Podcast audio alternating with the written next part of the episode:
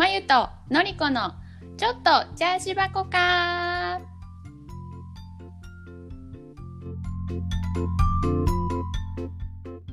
はい、お久しぶりです。まゆです。お久しぶりですまゆちゃんはーい、皆さん元気ですか？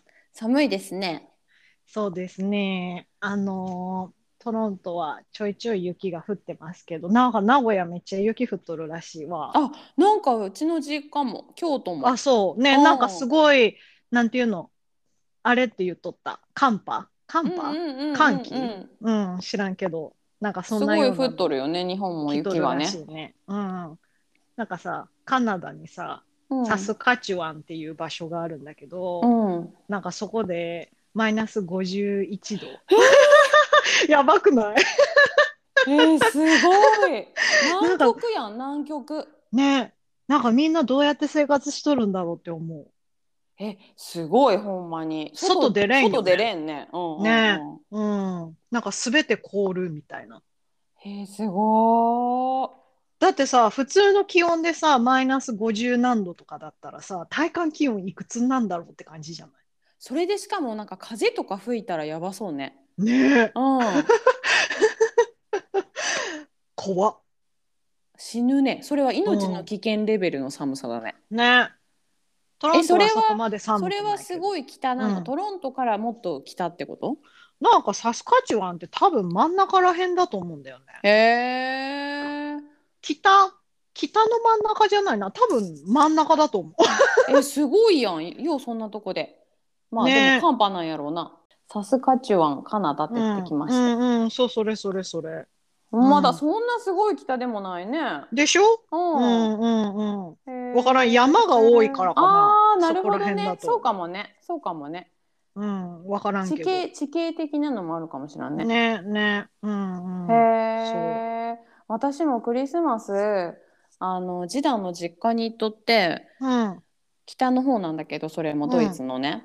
うん。んでさすごい晴れて気持ち珍しく北ドイツにしてはもう基本ずーっとグレーでずーっと小雨でなんかずーっと薄暗いからさ。ずーっと小雨やだ。うん、でなんかずーっとジメジメジメジメ暗いのがデフォルトやったから今回は週末2日間2526かな？すごい晴れてん。でうわー珍しいと思ってお散歩行ったんやけど、その日の気温が最低気温マイナス9度最高気温マイナス4度の日だったの。寒。うん。だからもうすんごい着込んで お散歩でもなんかこうもう氷がその辺に張りまくっとって楽しかったバリバリバリバリ割りながらあーなるほどねそうそう 何が楽しいんかなと。氷やっとんのの何が楽しいんかなその上をね 踏んで歩くのがねそう。楽しかったね。バリバリバリバリしてね。いいね。そう。うん。だからちょっとやっぱ晴れるだけで全然テンション変わるなと思いまして。そうだね。のりちゃん光合成しなかんでな。私ほんまになうん。曇っとる日なんかずーっと寝とるみたいななんか目覚めてないみたいなテンションやねん。寝起きみたいなテンションずっと、ああなるほどね。うん。ずっとすっきりせせずまま夜になってまた寝るみたいな感じ。やだー。ほんまにねほんまに私この土地合ってないんやと思うねんな。暮らすの、ねえ。そうだね。うん、うん。やっぱのりちゃん東南アジアとか行くすまなあかんわ。いいね。いいと思う。でうん。もそんなな毎日ずっと暑いのも嫌やねんな。私春ぐらい春ぐらいの気温がいいねんな。でも寒いのと暑いのだったら全然私東南アジア選ぶわ。暑いのと寒いのだったら東南アジアだなってどういうこと？何と何の比較対象？今の。だからドイツのドイツも嫌いじゃないんやけどもうちょっと晴れてくれたらいいねんけどな。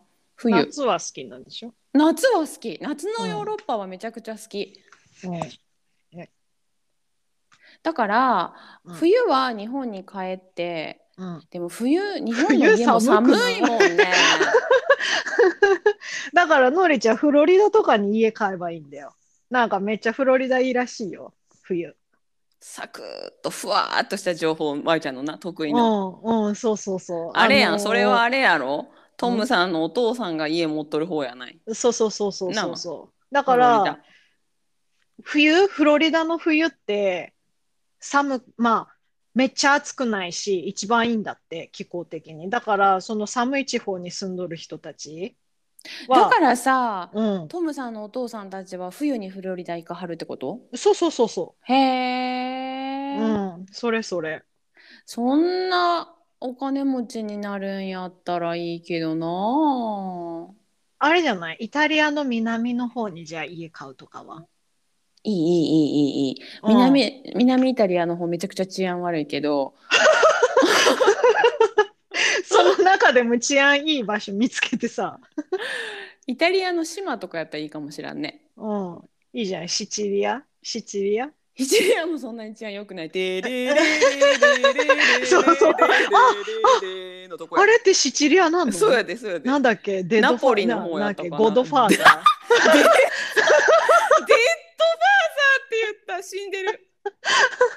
ゴッドファーザーだよね。そうゴッドファーザー。そうそうそうそうそう。ひどい。殺した。そうイタリアマフィアのね。へえ、でもナポリってピザ美味しいじゃん。それはお名前だけナポリピッツァっていう。でもイタリアはどこでも美味しいよピザ。あの釜焼きのやつ、あうんうんの薄っぺらくてさ、うん。イナタリアンポリタンピピッツァねみたいな。うんナポリタンピッツァって何？あれ違うの？ナポリタンはナポリタンはケチャップ味のスパゲティやろ。ナポリタンピッツァって言わんの？ナポリピッツァっていう。ナポリピッツァか。うん ナポリタンとは言わへん。うん。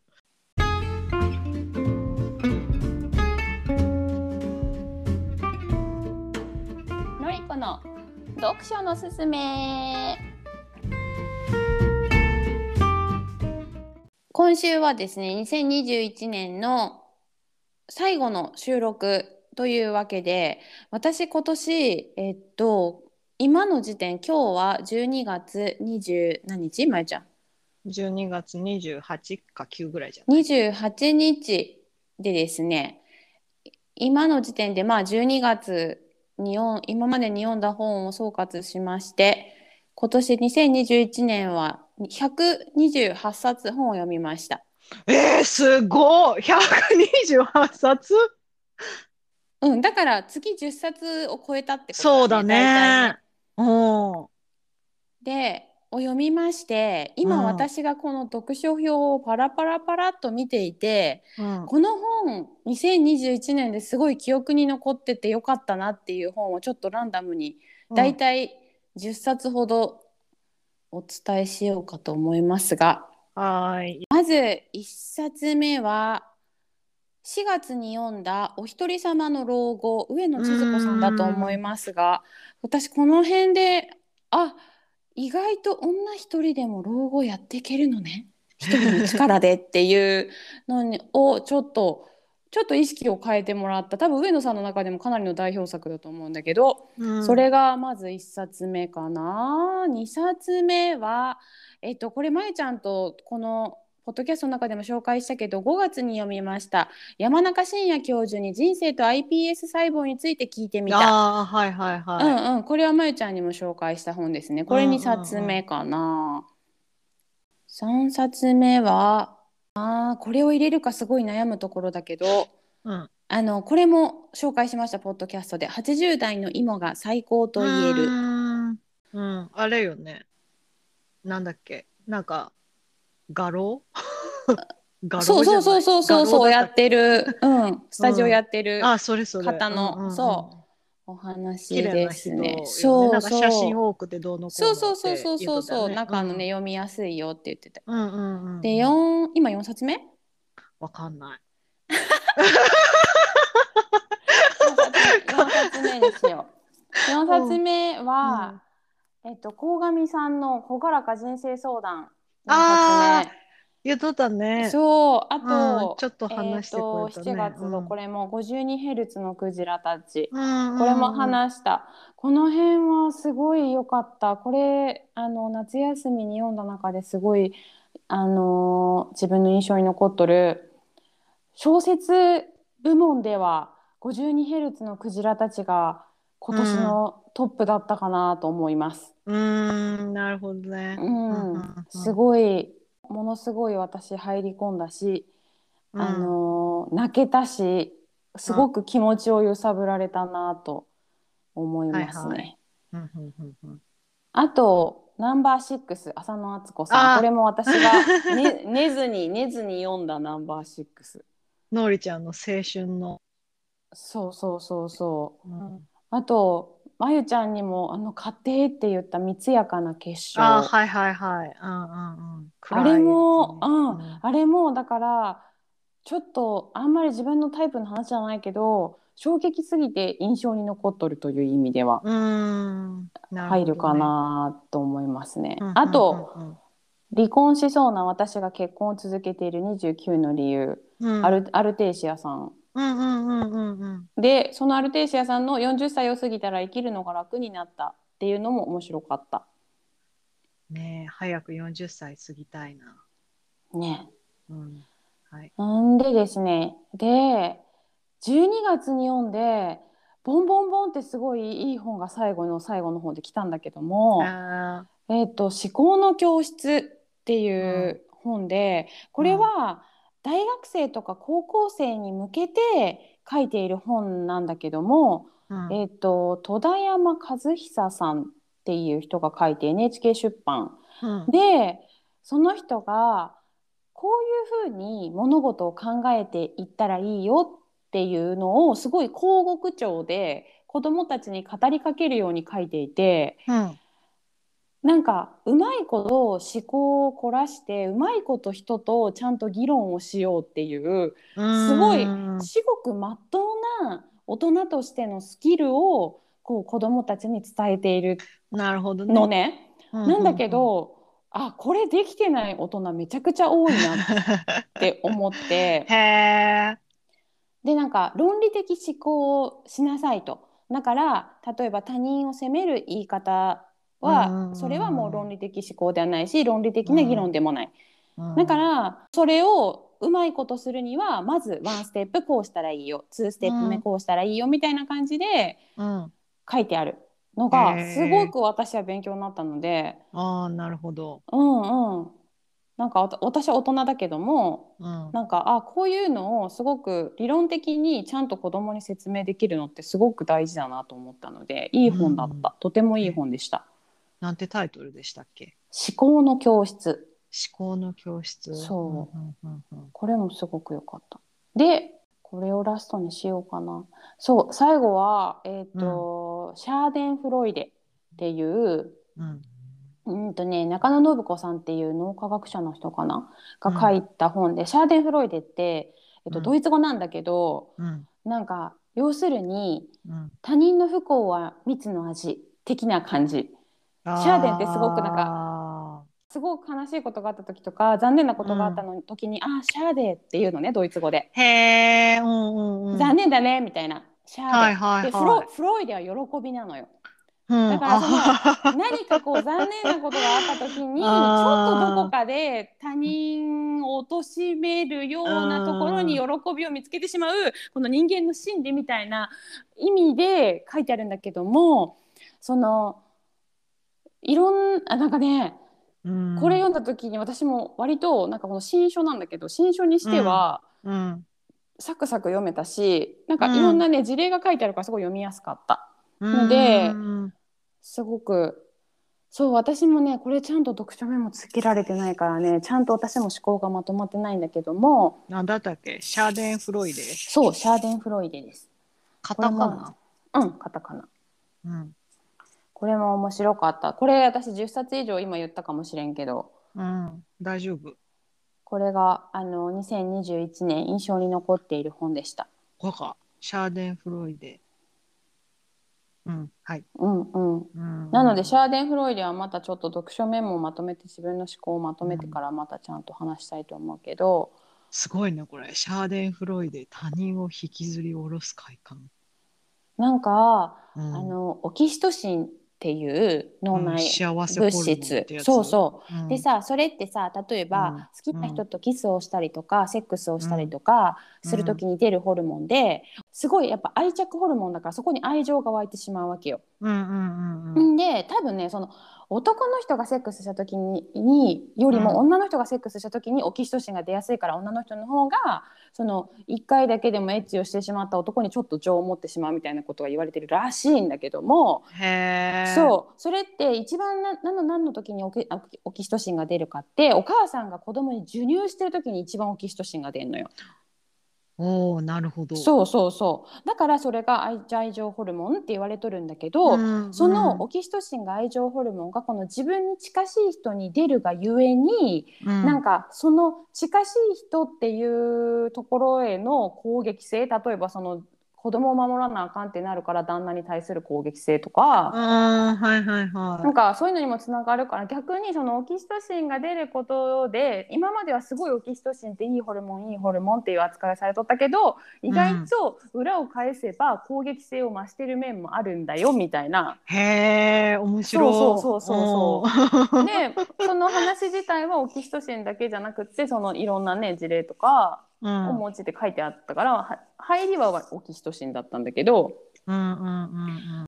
なんかさ面白いと思う本もさその時のなんか自分によって全然違うやん。この2021年の38歳の私が面白いと思っとるのでうん。48歳になった時に同じ本を多分面白いと思って読んだ可能性もあるし、うん多分違うところを見とる可能性もあるので、なんかもちろんみんながみんなこの本面白いと思えると思わんけど、うんうんうん、そうとりあえず、この何今年のね。うんうん、そうそうねなので2021年のりこの、うんあのラインナップでございました。はい、ありがとうございました。はーい。というわけで今週は2021年総括ということですが、まゆちゃん、ポッドキャストを始めてなんだかんだ1年経ちましたが。そう、私もそれ考えてた。ねえ、うん早いです早っね。まさかのりちゃんからさ、ポッドキャストやろうって、なんていうの、言われると思ってなかったし、自分がポッドキャストするとか思ってなかったから、うんうんうんうんうんうん。私まだ覚えとるけど、私去年の年明け、この、なんていうの、チャーシバコカのアイコン作りながら年越した。へえ。あ、そう。そうそう知らんかった。うん、あのちょうどその時ぐらいやったかね。年明けからしようみたいな感じやったよね。そうそうそうそうそうそうでなんかのりちゃんタイトル考えて私アイコン考えるみたいな話しとって、うんうんうんうん。で私せこせこアイコン作っとったら気づいたら年越しとったみたいな えー、そうか。そうそうそうそうそうちょうど1年前だと思う早いな早いな。うんそうかそうか。そうまず2021年はあのポッドキャストをなんかなんていうのしたいなと思っとることを始められたのは大きかったかな。うんなるほどねね。なんかそのポッドキャストにしてもそうだしなんか投資とかもうん。したいなって思いながら手つけてなかったから株式投資ね、うん。そう仮想通貨とか株式投資とか、うん。ポッドキャストとかなんかしたいなしたいなって思ってることをえいやってやっとこうちょっと手出せたから。うん。そこほどね。は、うん、やっと動き動いたなっていう感じはあるのとあとは月なんかさ下半期の目標でさ私月うん。10冊読書って言っとったけど、うん。なんかまあ最終的に128冊読めたから、うん。月平均10冊ぐらいは読めとったしうん。それは良かった。なんか今年ぐらいからようやく本読んどってよかったなとか、うん。なんかっていう実感が湧いてきた。なんか。あれかな、300冊。突破のあのね辺があるんかもしれんね、それが関係ね。あるんかもしれんし、あとやっぱりポッドキャストでその私の本のコーナーを作ってもらって、うん、自分がこう言わなあかんってなったのもすごい良かったなと思っとって。なるほどね。そうそうそうそう、うんうんうん。なんかそこで自分がどう思ったかとかね言えるじゃんね。そうだね。それも大きかったなと思う、でなんか、うんうんさっきのラインナップには入れてないけどなんかひんちゃんとの回でも喋ったけど毒になる親とかうん空気の切れない非行少年とかあと最貧困女子とか、うんなんかこの私の中にこうかテーマを与えてくれるうん、本に出会えたのも大きかった。うーん、なるほどね。考えなさいよのりこそういうこともっていううん でそうういうのをちゃんとこう話してまゆちゃんと共有できたっていうのも大きかったしんうんうんうん意味があったのかなという気はしていたいるのとああとねあのービジネスなんだったっけな。できるビジネスパーソンは歯が綺麗だったかなんか。なんかそんな本私あ！紹介しんかった？した。しとった。歯のうんしてたしてた。あったよね。私それだいぶあ前だいぶは早いうちに歯を整えるだけで人生は変わるだ。全然違う。うんでもなんか歯大事よみたいなことよね。あ違ったっけすっごい仕事できるビジネスパーソンで歯がガタガタのやつはおらんみたいな。うんはいはいはいはいはい。そう。歯を整えるだけで人生が変わるっていうタイトルだった。全然違った。そう。でなんかそれを読んでからなんか歯ブラシを電動歯ブラシに変えてなんかちゃんとフロスをするようになったんだよ。フロスして、うん。あとマウスウォッシュを最後にするようになったわけ。めっちゃ歯ブラシ時間かけるね。そう。でなんかな私ほんまにな割と歯が丈夫な人ってさそうだね。だからあのなんていうの？ほんまに飲んで帰った日とか歯磨きせずに寝るとか私割と普通だったんだよね。私それびっくりした。オーストラリアで。のりちゃん歯ブラシしんのっつって。もう眠たいみたいな。うん。なんか酔っ払って帰ってもうなんかコンタクト外すのは次の日すごい不快だから、うんうんね頑張って外しとったけどもう歯磨きもう無理無理みたいになっとった私がうん。なんていうの？まあそんな当たり前のことができるようになって何がすごいねんって感じやけどちょっと ちょっとなんていうの？その歯磨きプラスアルファフラあのフロスとかうん。なんかマウスウォッシュとかっていうちょっとあの意識高くなったそこ。大人になっただからデンタルケアを始めたのとうん。ポッドキャストを始めたのとうん。投資株式投資を始めたのとうん。月10冊読書を達成できたのが大きかったかな。うん。総括。いっぱいあるね。いっぱいあるか？うん。私多分1個か2個ぐらいしかないなんか後半にバババってきた感じかも。バババじゃないけど、後半にそのプログラミングのコース始めたっていうのがもう本当に後半じゃんね。うんで、3月、3月にさ、なんか、勉強しとったじゃん。そうそうそう。あのーなんだっけ。上半期のさ、振り返りと下半期の何目標みたいな会をしたときに、うん。まあそれ聞き直したんだけど、うん。ちょうどその時私似たようなプログラミングのコースをお金払ってやっとったんだよね。うんうんうんうんうん。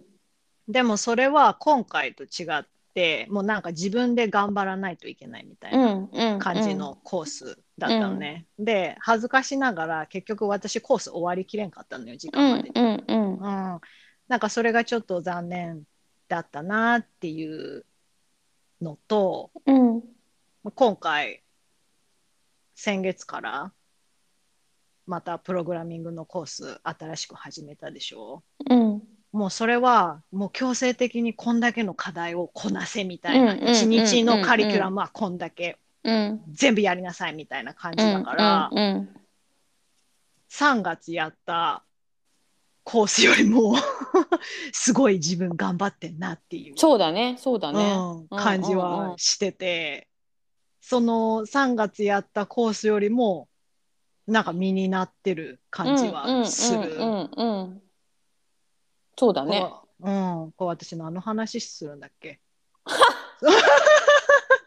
なんどこに行くんやっけ？ゴールどこやったっけ、そうかっつって言っとったよね。そうか。だからいいねんで、いいねんで、それで。うん、そう。それ、なんだろう。うーん、今までやりたいなって思ってたことが、うん。ちょっまあ、のりちゃんとそこら辺は同じなんかもしれんけうんうんうんうんうど、んなんか、やっと進んでるっていう実感が湧いてるうん、一そうだ年ね。そうだね。確かに。な気がする。うんやっとちょっと目の前に見えてきたっていう、そう、あれだね。そうなんですよ。なんかずーっと、うんうんうんなんだろう、そういうウェブアプリ作る、勉強したいな、やりたいな、でやったりとかしてたけど、結局だ、なんかうまくできなくて、っていうのがずっと続いてて、今回ね、その、まあ、コース受けさせてもらえるっていうチャンスをもらって、うん。なんかやっと、なんかやっとすごい進んでる感じが、うんするうんうん。うん 実感している。的にね、そうだね。うん、ひょっとしたら仕事をもしかしたらね、それでもらえるかもしれないし、ううんもしかしたら自分で何かそこから広げてビジネスできるかも。うん。っていう希望がちょっと見えている感じそうだになってねきたかな。そうだねうんうん。進んでるよめちゃくちゃね、なんかそれ以外特にないんだけど、私。いや、ポッドキャスト始めたっていうのはすごい大きかったかも。うんうんなんか、うんのりちゃんと本当にまとまった時間毎週喋ってる。うんうんうんうんうんで、そののりちゃんがね、読んだ本の情報に私も影響されたりとか。うんうんうん うん、で、のりちゃんと話すことで、私もすごい考えさせられることとかもたくさんあったし、うんうんうん。うん。そういうのはすごいよかった、いい一年だったかうな。んうんうん。うん。だね。そんな感じ？来年どうします？来年の目標。2022年。まいちゃんまだ勉強続くけどね。うん。なん、私は、その、なんていうの、IT とかの会社で仕事を見つけたいなっていうのもあるし、うんうんうんうんうんなんか私、トロントの日本人コミュニティのつながりって、うん。なんかちょっと弱いイメージなのね。というと？なんていうの、その、他のさ、ナショナリティっていうの、例ええば、チャイニーズのコミュニティだったり、うんコリアンのコミュニティだったり、ロシアのコミュニティ、ウクライナのコミュニティとか、イタリアアのコミュニティとかね、なんかいろいろあるわけじゃん、そういうコミュニティがね。なんか、すごいみんな助け合って、なんかつながるイメージなのよ。でもなんか日本人コミュニティってなんか若干それが薄いというか、ああんまり強くないイメージなのね。うんうんうん、だから何かしらそういう自分でちょっとボランティアじゃないけど、うんうん。なんていうのその勉強した知識使って、うん。うん、なんかウェブサイト作ったりなんなりしてうんうんうん。日本のコミュニティをもっと強くしたいというか、うんつながりを強く、みたいなね。そうそうそうそうそううんうんそううんそうそうしたいなみたいなすごいすことができたらいいなって思ってる。でですごい日本人で自分でビジネスやってる人とかたくさんいるからこっちね、うん。そうね。なんかそういそう人たちの応援もしたいし私やっぱり日本人のサービスだったり日本人のなんていうの？ものの質的なもの、うん。うん。サービスの質なりね。そうそうそうそうそう。人との関わり方とかね。うんうんうんうん。なんかそういうのとかも大切にしたいなって最近すごく感じてるからうんなんかそういうもっとつながりができるようなコミュニティができたらなんか、うんなんていうの、うん。そういうウェブサイトなりなんなり作ってできたらいいなとか考えたりしてる。1年でできるようなもんじゃないかもしれんけど、うんでもうん。目標としてはね。そうそうそうそうそう、うんうんうん。っっていうのを最近考えている。素晴らしい。素晴らしいお前ちゃん。なんかなんていうの？日本人すごいじゃん。すごい。なんかさ、う んまえちゃんのその今の目標を聞いとって素晴らしいと思ったのは、うん素晴らしいと思ったポイントはね、うんその自分のために勉強してそうに見えもちろんそうだよ毎日その自分がちゃんと食べていくためにお仕事をっていう意味でもちろん始めたと思うしやりたかったことっていうのはあると思うけど、でも目標はさ結局自分のためじゃなくて周りのためでもあるという、もうなんかそれこそ社会貢献みたいなさなんかなんかさ、う。ん。ところに来たのがすごいなと思私ボランティアとかう。うん。お金もらえんのになんでそんなことしなあかんのってずっと思っとったはん、うんうんうんうんうんうん。なんかそこの年になってきて。シビアだったもんね この年になってきてなんかしたいってすごい最近考えるのよ。まえちゃんそれね 私ねうん今月読んだ、先月じゃない今月読んだね本の中でねあの八80代のね 80, 80代の方が書かれたうん本のところに同じことが書いてあったよ。あのということ？は私例えば実際自分があの、もう子も体も弱くなってきたから実際例えば被災地とかにヘルプに行けるわけじゃないけど自分も何か役に立ちたいと思ってその例えばちゃんとした寄付先に寄付をするとか、うん。そこでなんかちょっとあ私でも人の役に立っとるんだということにホッとしますみたいなことを書いてあったわけ。うん。なるほどね。そうそう。うん。だから、ちょっとでも余裕があったらそういうことをしていける人でありたいみたいななんかうちらもその辺のあのなんていうの？ちょっとそっちの方にワンステップいってるんかなって 年年的な年だね。年的だから私すっごい思ってたのがさ うん。私今月曜の夕方に行ってるシッター先のうん。子供たちがもうだいもうずいぶん大きくなったの。私もずっと行っててさその家こっち来てから1年目ぐらいから行ってるからもうほんまずっと行っててうん。当時はまだ下の子が赤ちゃん生まれる前で上の子のそのヘルプに来てほしいって言われて下の子が生まれるからね。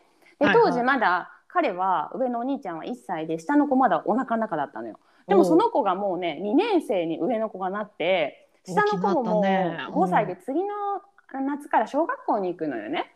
はなんでさで小学校に行くからもうやっぱり最近も公園に行っててもつまんないとかなるしやっぱ遊び方が変わってくるわけよね。そうね。そう。で、うん。やっぱり彼らもいつまでもさこのシッターさんとさわちゃわちゃ遊んどるよりも彼らは彼らで多分もっとしたいこともあるだろうし私の中ではそろそろ卒業かなと思って、その成長の過程としてそれはナチュラルなことだから、うんうん。ももちろん今でものりこのりこって言ってくれるけどなんかもうそろそろ私この子たちにできることそろそろないなと思って。うんなんかまあ夏に下の子が小学校入ったぐらいで私はもうそろそろ卒業させてもらおうかなと思っとったわけよ。ああなるほどね。それで、うんその後にあのー月曜の夕方が開くなってなってそれから夏からね、でその時に何しようかなって思っとったらなんか例えばお金もらわんくってもなんかオープン日本語教室みたいな感じで、なんか月曜日の夕方は別に何時から何時までオープンで好きな時間に来ていいから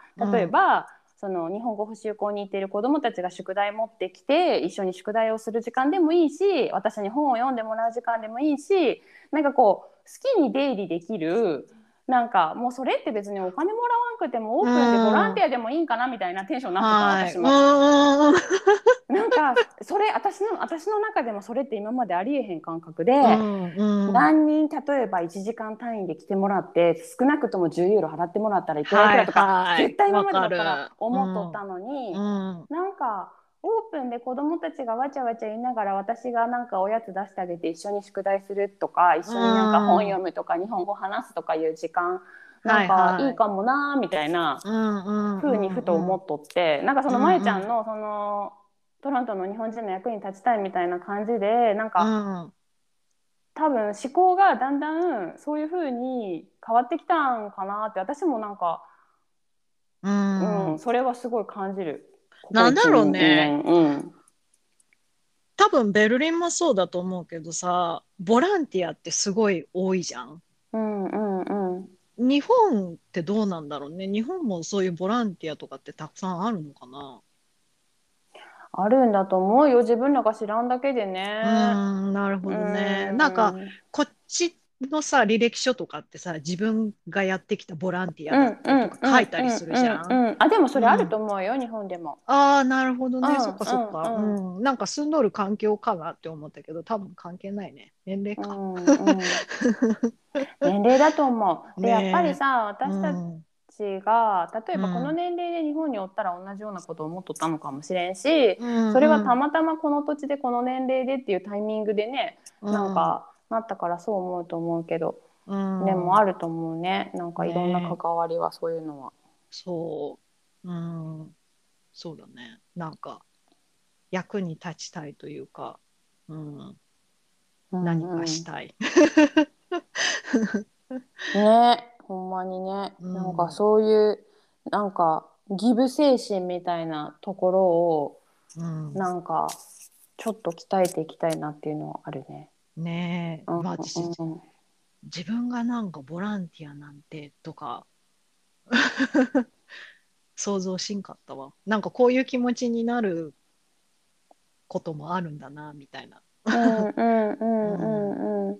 考え方って変わるんだなってちょっと思ったけど、うんうんうん。最近はそれがすごい強いから、うん、なんか来年そうだな。来年の目標的には頑張ってコース終わって身につけて、何かしらそのスキルで仕事探してその日本人向けのなんか無料ウェブサイトなり、うんなんていうの、うん、なんか結構そういう販売とかもできるような、うんうんううんん感じでできたらいいななんかそういうサイト作れたらいいなとか思うね。素晴らしい。私2ヶ月さ学校残っとるけど、うんうんなんか終わって私そこは仕事見つかるとは思ってないの。うんうんうんうんうんやっぱり競争率激しいと思うしだね。うんうん私みたいに3ヶ月ねたかが3ヶ月そのブートキャンプやってなんていうの、まあ、スキルつけた人を雇ってくれるところがあるのかもわかんないし、だからなんかななんでもそのスキルは失いたくないから。そうだね。そうなんか作れないなんか作れるもののリストアップをしてて、うんうん。うん、のりちゃんもリストアップリストに載ってるからやった。のりちゃんになんか作る。大丈夫。お金はか お金は払うから。いやいやいや、なんかそれが自分のポートフォリオにもなるわけじゃん。うん確かに確かにそうこれやってそうそうそうきましたよっていうね。そうそうそうそうそう。大きいね、それはね。うん。うん。2ヶ月頑張れるかわからんけど、うん、大丈夫うん大丈夫。そう、なんか終わった後に何が、どんなもん作れるかなみたいなのは考えたりする、してるから、最近。いやうん硬いと思いますよ。うん。私うん。思っとったんだけど、うん。あの私ほんまにザ三日坊主なの。うんうんうん。だからさ突発的な勢いはすごいわけよ。なんかほんまに私ねほんまに自分熱しやすく冷めやすいなって思うんだけどうん。いろんなモチベーションにしてもね、うんいやもう初めのやる気はすごいわけ。いや、わかるよ。ね、だけど私やっぱりあの前まゆちゃんとうんまゆちゃんと喋ってる時にも言ったかもしれんけどその習慣化をする方法でなんか、そのあなたのタイプによって習慣化する手段が違いますよみたいなことを話したじゃんね、まゆちゃんにね。で私ポッドキャストまゆちゃんとのポッドキャストが1年続いたのは、うん私がそのたあの体質的にその習慣化で自分自身で習慣化できる人じゃなくって、誰かとの約束とかああ、何かなるほど。何かを紐づけていることで自分だけの責任じゃないことに対してはすごい習慣化しやすいタイプだから自分が。わかる。なんかそう、んうんうんうんだから、ポッドキャストもまゆちゃんと私のことだからできとるんだと思うんだよね。なるほどね。そうそうそうそう。んだから例えばなんかその読書ブログ読書記録ブログとか、うんうん。もしするにしてもうん。例えばなんかこのちょっと自分のポッドキャストこの前ちゃんと私のポッドキャストとか紐づけることでちょっと続くんかなとか、うん。ね、そうじゃん。そうそうそうそう。うん。っっていうのを思ったりする。ね、だねだうね。んうんううん。ん。いいじゃない。そうあとねあのそのなんせ自分が短期決戦タイプだからうん。あの今までは私ほんまに新年はすごいのよもう燃えてんの目標に。なんか年明けとかいうさもう響きがいいじゃんね。まあね。うもん。うその時はもうみなぎっとるわけよね。うでいん、わかる。つもうん2月3月ぐらいでさシューってなっていくわけね。だから結構早い。そうだから短期決戦なんだって。だからなんせその短期決戦だから今年は私あのあれなんて言うんだ？四半期っていうの？四半期に分けようと思ったの。ああ、一年を3ヶ月ごとでってこと？そうう。うん、だからうん。この90日の目標ワンタームこれを頑張りまなるほどね。す。そうでセカンドタームの目標これにしますとか、はいはいはい。でサードタームではこれを90日集中的に取り組みますあ、みたいな面白い。多分自分1年さ1年スパンだと私ほんま続かんからそのわかる。コツコツコツコツタイプじゃないのよ、私ほんまに。うんなので、今回新しいその制度を導入しました。うん、のりこ株式会社にね。そう新しい制度を取り入れましてですねこの四半世紀ごとにこまめに目標を立ててこまめに振り返って反省をしその次の四半世紀に向かうっていううんタームにしますわ。でも確かにうん1年の目標って忘れるからね。だって半年前のさ、目標ですら忘れとるわけじゃんやろ？うちら。だから いいと思うわ3ヶ月スパン。そうだね。3ヶ月ちょうどいいと思う。覚えてられる気がする。そうでしょう。うんだからうん今は1月から3月までのまずファーストゼメスターのファーストタームのうん。この目標は、うん。まゆちゃんはうん無事にコースを終了するじゃんね。はい。はい。そうですね。そうだね。うんうんうん何にしようかな私。どうしようあの1月から3月はうん。あのあれにするわ。ちょっとドイツ語するわ。あ、マジで？急に私なだからな。びっくりした。だってさ、私昨日のね、うんなんだっけ、昨日、さっきのりちゃんに言ったけどドイツ語さ、諦めたって言ってたやろ。えそうそうそうそうそうそう、あのーなんだっけ、え、下半期の半期の目標な。うんううんうんんうん。なんか、のりこも勉強しろって言う、ドイツ語勉強しろって言われても、ちょっとできんわ、みたいなこと言っとったからさ。私な、ほんまにできんねんけできひんねんけどな。うんだから私昨日ほら友達に会って感化されたって言ってたやん。ああ、そうだね、そうね。必要もないのにちゃんとドイツ語のテストを受けて自分でなんかその子がなんかかっこなんかのりこさんかっこいいドイツ在住日本人になりましょうねって言われたからなんかすごいそうだなと思ったの。なんかすごい、どね。ちゃんとやっぱり自立する上で言語必要じゃないと思って、なんかやうんやってきとるよ今な。うん。生活はできとるけどやっぱり何かあった時にえっ！ってなるし、そうね。そう。そうね。やっぱり世の中何があるかわからんからもう私、はい。そしてなんか時代に頼いつまでも頼っててもうん、よくないやっぱりそう、そうなんですよ。私そこやさそこの悔しさがね、うん、そうなの。うん、かっこいい日本あのドイツ在住日本人になろうねって言われたことで、ああそうだそうだ私ちゃんと自分の足で立ちたかったんだったって自分の状況に甘んじていたなってあのすごいその年下もと一回りも年下の友達にすごいほっぺ叩かれた気がしたの私は。確かに、それは叩かれる。うん、そううん。でなんかすごいなんかそれで彼はそういう私の友達は、うん、そういう意味で全然言ってないよ。うん。あの彼は学生だからのりこさんちゃんとそこで自立しててみたいなすごい言ってくれるけど、でも私からするとなんか彼みたいなちゃんと自分の足で立っていこう自分の足で何とかしようっていうそのガッツはなくなってたなと思ってうん。わかる。そうだね。だから私は彼みたいにアカデミックなレベルの大学で勉強するレベルのドイツ語は必要ないけども、うん少なくとも自分の言いたいことがスッと出てきてその今よりももうちょっとプラスでおしゃべりできんと苦しいなって思うから今もヘなるほどねラヘラしてたら時間は過ごせるしなんとかなっとるよ、それなりにね、うん日常生活はね。だけど、日常生活にプラスちょっとなんか入ってくると急に「うわ何何どう何言ってはんの?」ってなるわけ。そうだね。そううん。なんか普通のはいはいいつもの関連の、例えば郵便局での会話ススーパーでの会話、薬局での会話とか今までやっとったことの流れの急に全然違うあの角度からの質問とか来ると「えどういう意味?」みたいな。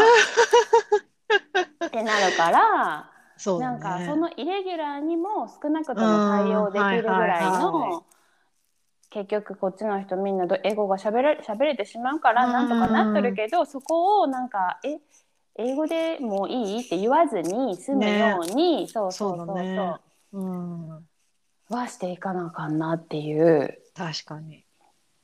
戒め。だから、はいあのそれも1年の目標とかにすると絶対達成できるので、うんとりあえず1月から3月までうん。どうしようかな3ヶ月って結構短いからね。そう。でも3ヶ月毎日すると違うと思うんだよね。あれじゃない ?3 ヶ月さ、ジダンさんとさ、毎日さ、あドイツ語それはで話せば無理。あのそういうあのパートナーに関連づけたああ、なるほどね。そうだね課題は絶対自分のその時の機嫌とか私たちの,、あのモードとか仕事の忙しさとはいはいかはいにとても関係するので、そこは私はパートナーに紐付けしたらあかんなと思っとってうんドイツ語日記はじゃあ？そうだからねなんとなく私はドイツ語、例えば日記を書いて1週間に1回オンラインで例えば先生にチェックしてもらうとか、ああ、いいじゃん。うん、そうなんか自分だけの目標はさっきも言ったようにあかんのでうん、あ、そうか。そう自分プラス誰かの予定にしとかんと私は続かん人だから。自分プラス先生じゃダメなの？そうそうだからそうそうそう。だから自分だけで日記書くっていうのは続かんから、うん。自分プラうんうんス週1うんかじゃないと無理だなと思ってる、うんうんうんうん。いいじゃん、いいじゃん。そうなんだよねそなんか本当に将来トムさんがいなくても自分で生きていけるようになりたい。うんうん。いなくなるよ、男の方が先に死ぬもんね普通に言ったらいや、もっと若い段階で。あ若い段階で死 んそうそうそう。死んでもってこと？別れてそもってこと？うそうそう、別れてもってことだね。うん。うん。なんかうん5年後とか10年後に別れるっていうことになったとしても、うん。なんかいつでも別れてやるわっていうぐらいのスタンスで入れる強気。状態になりたい。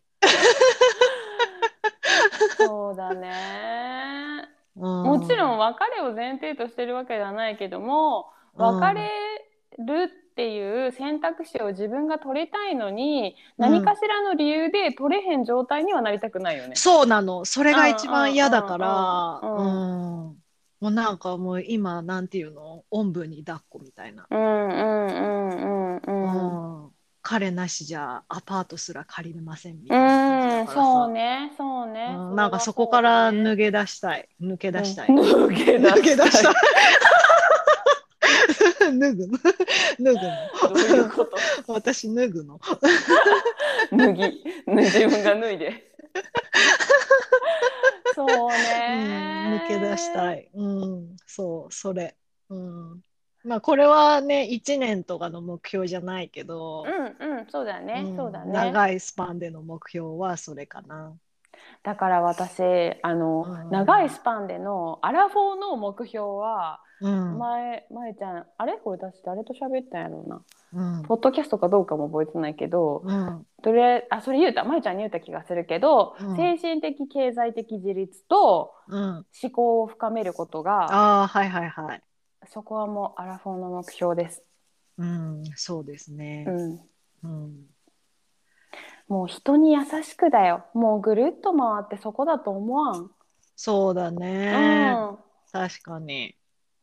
だから優しい人にならなあかんなと思って。大きい。そう。おなんかー難しいんだけどね。そうだね。優しい人ってどんな人？ジャッジしない人かな。そうね。うん。わかる。ううんん。うん。私、それ、うん。ジャッジーだから。うんうんジャッジだからね。はい。つたわ。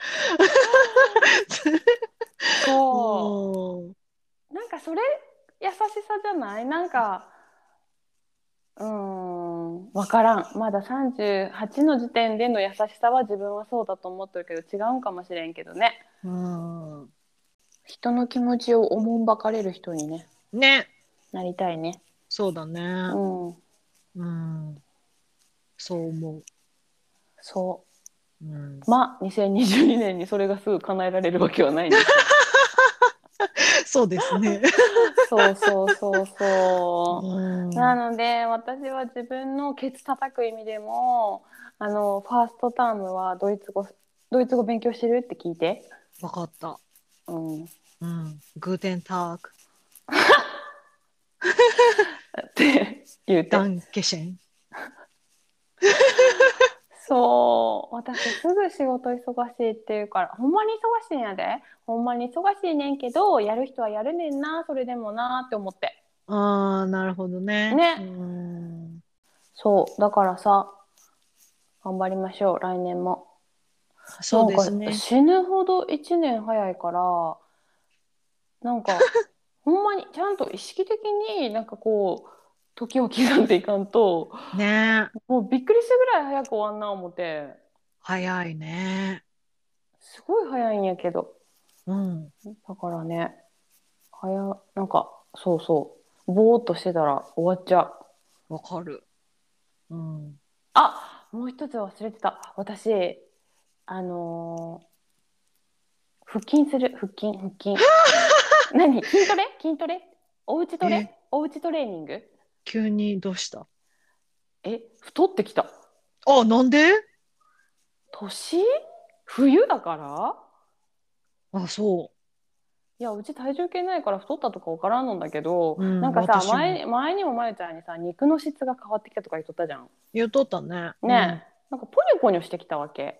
でさ私あのあんまり太ったことがなかったんだけどオーストラリアにあの行った時とか、やうんあの夜勤続きだった時以外はなかったんだけど、うん。うん。なんか普通の生活を普通にしとったら私太る人じゃないんだけどうん。だけどなんか太っとるというかなんか肉のつき方が変わってきたなと思ってやっぱりもうこれは何もせずにはやっぱり維持することはできんのんだなと思ってああ、なるほどね。そうそうそう。だからちゃんと筋肉をつけなあかんなああ、と思ったわけ。なるほどね。はいはいはいはい。というわけでねちょっえとそれは何 ?1、1月から3月の目標を腹筋する？あーどうする？そこに入れる？え、わかんない。詰め込んでも大丈夫かな？大丈夫かな？どうかな？どこに入れようかな どこのたやっぱりさ1月はさ勢い余って入れがちやんわかる。おー、わかる。私も携帯とかのさ、メモ帳にさ、なんかニューイヤーズレゾリューションなんなんか書いてさ、なんかパパパパパっていっぱい書くけどさ、うん一個も達成されたことない。うん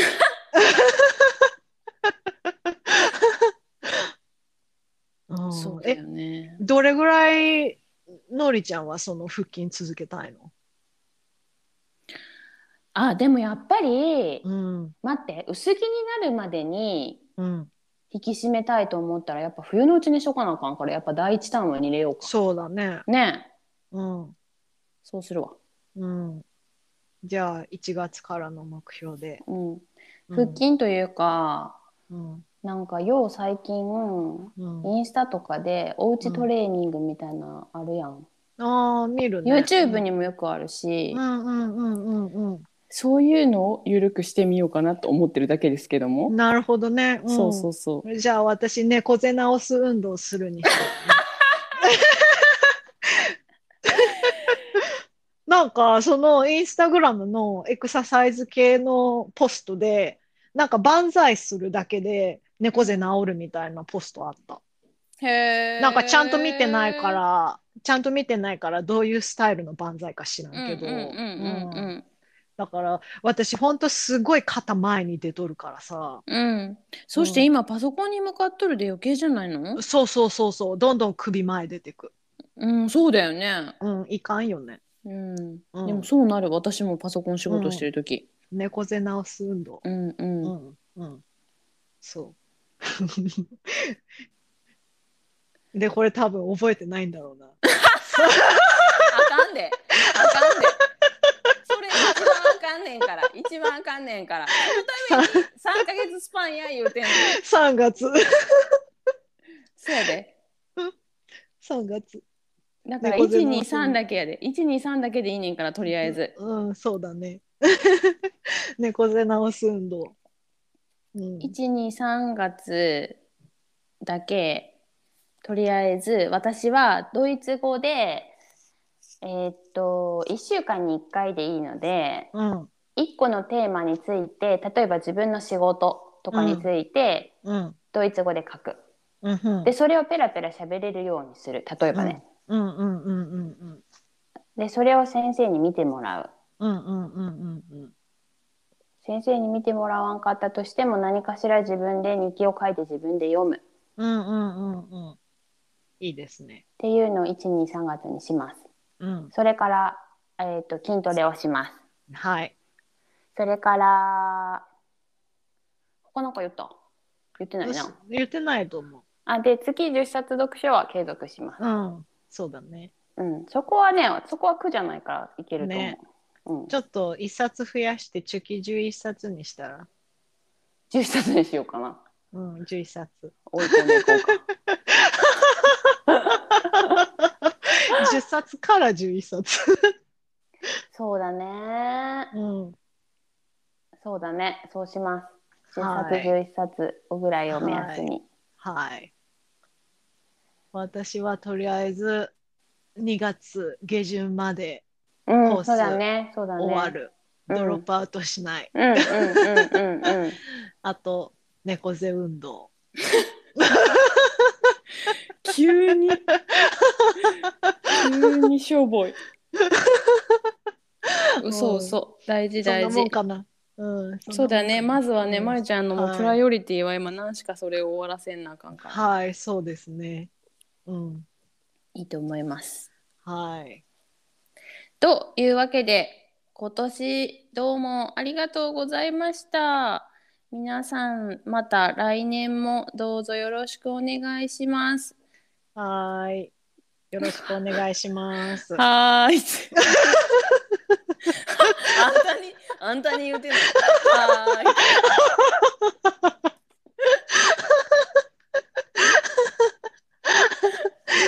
閉まらん。うん閉まらんな閉まらんかったな。というわけで皆さん良いお年をまた来年さようなら。はーい。ハッピーニューイヤー。